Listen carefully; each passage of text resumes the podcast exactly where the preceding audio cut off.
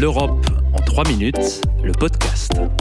Toute l'Europe vous propose de mieux saisir les enjeux et le fonctionnement de l'Union européenne en 3 minutes. Une série audio courte et sans jargon.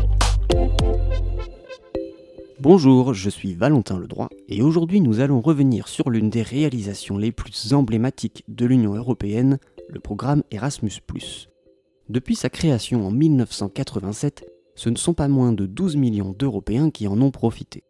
Au moment de sa création il y a 35 ans, l'objectif d'Erasmus est de faciliter les échanges d'étudiants et de professeurs dans les 11 États membres participants. C'est aujourd'hui chose possible dans les 27 pays membres de l'UE, mais pas que. L'Islande, le Liechtenstein, la Macédoine du Nord, la Norvège, la Serbie et la Turquie ont également rejoint l'aventure. Et même le monde entier, dans certains cas avec Erasmus Mundus. Surtout, il est loin le temps où Erasmus se résumait au scénario du film L'auberge espagnole. Car en 2014, Erasmus est devenu Erasmus ⁇ et ce petit plus est loin d'être cosmétique. Désormais, les bénéficiaires du programme ont la possibilité d'effectuer un séjour d'études, un stage, une formation ou un volontariat. Des périodes allant de quelques jours pour les mobilités les plus courtes jusqu'à 12 mois pour les plus longues. Et surtout, la liste des potentiels bénéficiaires s'est très nettement allongée. Les élèves de collège ou de lycée, les apprentis, les stagiaires, les jeunes diplômés ou encore les demandeurs d'emploi peuvent en profiter. Les enseignants et formateurs peuvent quant à eux prendre part à des projets de collaboration pour développer des outils ou des méthodes transnationales.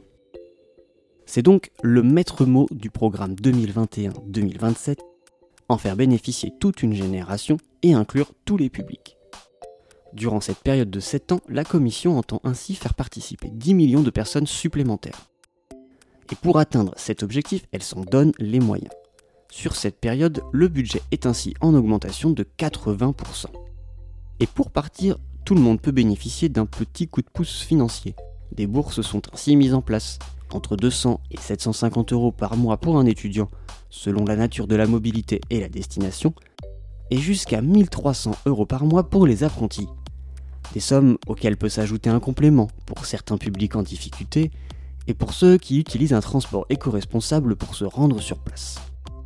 Durant ces expériences, les jeunes, et moins jeunes, étoffent leurs compétences linguistiques et leur bagage culturel, mais pas seulement.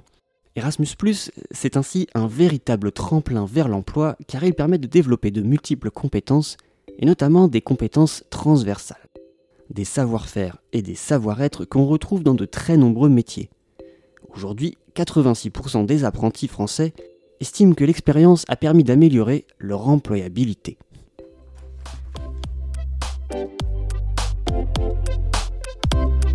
Retrouvez l'Europe en 3 minutes, le podcast, sur www.touteleurope.eu et sur votre plateforme d'écoute préférée. Partagez-le, commentez-le et à très vite pour un prochain épisode. L'Europe en 3 minutes, le podcast.